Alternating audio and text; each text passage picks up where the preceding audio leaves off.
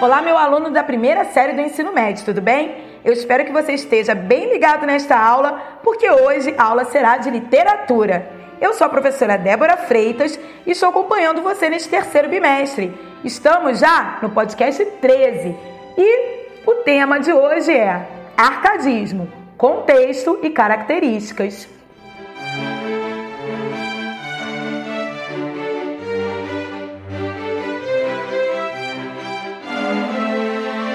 Imagine uma sociedade onde os homens estão cansados de ostentação, de opulência, de muita riqueza. Sim, eles são ricos, mas se sentem vazios e em busca de algo novo. É aí que recorrem a um ambiente mais simples, um ambiente campestre, cercado por muitas árvores, lagos, cachoeiras, animais, onde eles podem se despojar das amarras sociais e gozar de uma maior liberdade, curtindo a vida ao lado da amada hum, e sendo pastor de ovelhas.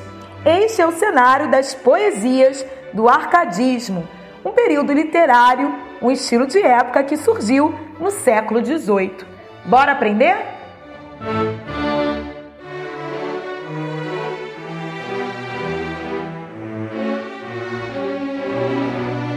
O arcadismo, também conhecido como neoclassicismo, surgiu no século XVIII, marcado por muitas transformações sociais, políticas e culturais, todas impulsionadas pelos ideais do iluminismo, um movimento que surgiu com, entre os filósofos e foi custeado por burgueses.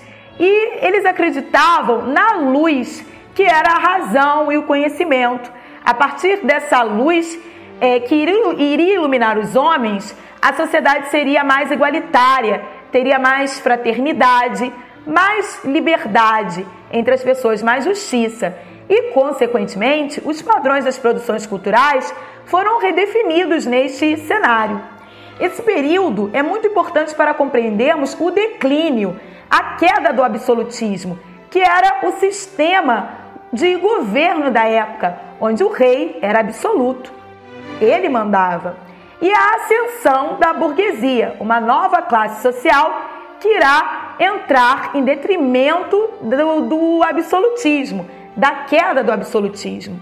Então, são assuntos que normalmente nós aprendemos nas aulas de história, mas que são muito importantes absorvermos aqui, absorvemos na, na aula de literatura, porque quando acontecimentos ocorrem na história, estes acontecimentos transformam a forma do homem escrever. Percebe? É paralela à, à mudança na história, vai trazer uma transformação para a literatura. Então, em linhas gerais, o arcadismo ou o neoclassicismo foi o principal movimento literário do século XVIII e teve início na Europa em oposição ao estilo barroco. Visava ao enaltecimento da vida bucólica.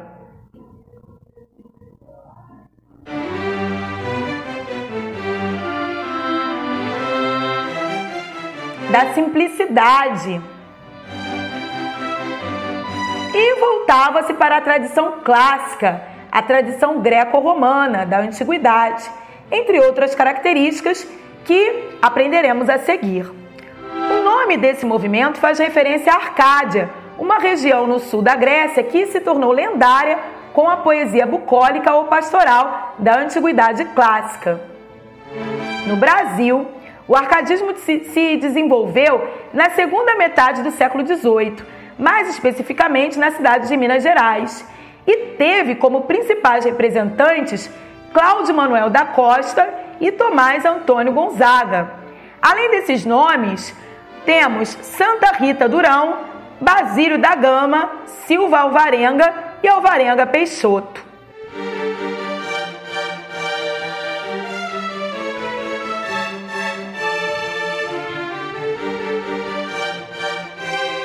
Século XVIII fez com que Minas Gerais fosse palco, fosse cenário cultural, porque justamente era o momento de maior vigor, onde saíam muito ouro é, é, e, e materiais preciosos desta região para Portugal, para a coroa portuguesa.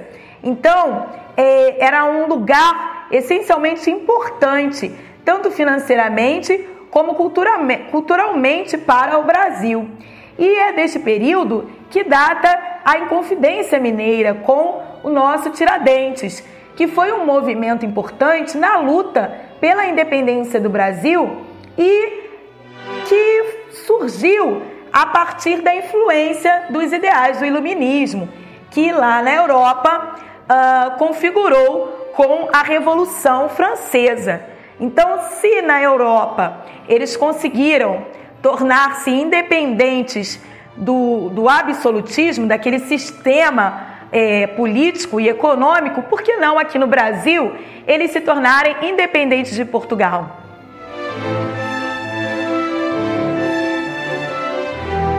E muitos poetas, como Cláudio Manuel da Costa, participaram da Inconfidência Mineira.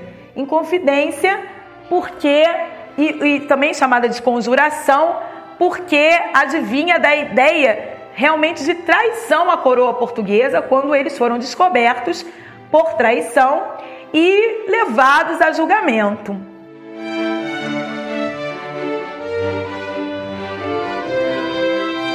Características deste movimento literário: exaltação à natureza, valorização do cotidiano e da vida simples, pastoril no campo, bucolismo, mesmo que bucolismo,